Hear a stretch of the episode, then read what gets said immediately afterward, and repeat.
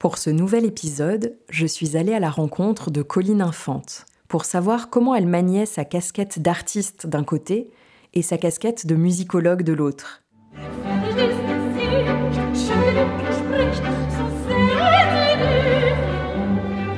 La rencontre avec l'opéra au début, c'est que j'aimais pas ça. Ça me mettait très mal à l'aise de voir les gens chanter avec leur bouche très ouverte. Au moment où je passe avec la, pianiste, il fait sortir des, des sons de moi que j'aurais jamais pu être euh, possible. Le chant, il y, a vraiment quelque chose, ça m'oblige à me dépasser et j'avais envie d'être portée en fait par cette masse orchestrale. Et euh, c'est aussi ça qui fait que qu'on est qu'on est dans une passion.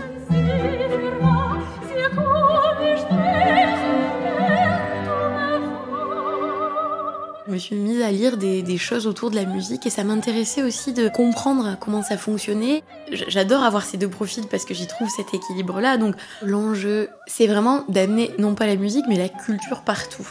La musique doit être accessible à tous. Moi, mon truc, c'est toujours de passer par le chant parce que je pense que c'est quelque chose qui fédère. Si je parle d'un opéra, je vais toujours raconter l'histoire. C'est pour ça qu'il faut aller à l'opéra. C'est une grande histoire qui nous est racontée. En général, on est embarqué, que ce soit deux ou trois heures et euh, et après on décroche plus. Opéra Mon Amour, le podcast qui casse les codes, mélange les genres et vous transmet l'amour de l'opéra.